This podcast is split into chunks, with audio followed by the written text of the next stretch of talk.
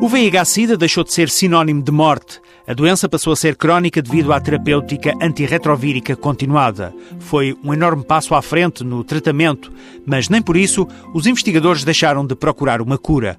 O responsável pelo ambulatório da infecção VIH no Centro Hospitalário Universitário de Coimbra apresenta-nos agora a cura esterilizante.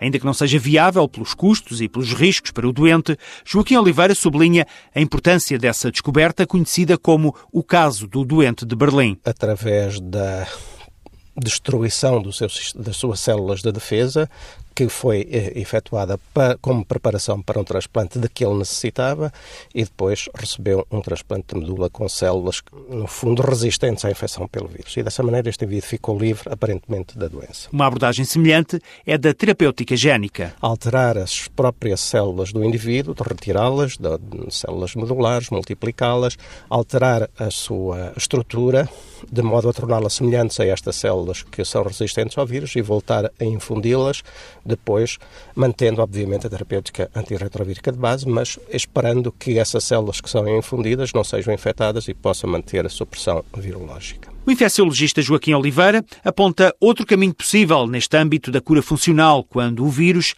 está presente, mas adormecido pelo sistema imunológico. Há alguns ensaios com alguns medicamentos que levam a que essas células que estão adormecidas, latentes, onde o vírus está eh, alojado, possam ser ativadas para que depois os antirretrovírulos possam atuar nesse vírus e dessa maneira tentar esgotar esse reservatório do vírus e libertar esses indivíduos do mecanismo que leva a que eles continuamente tenham uma reativação da infecção. Apesar dos avanços válidos conseguidos pela investigação, o médico do Centro Hospitalário Universitário de Coimbra alerta que ainda está longe de ser encontrada a cura para a infecção pelo VIH.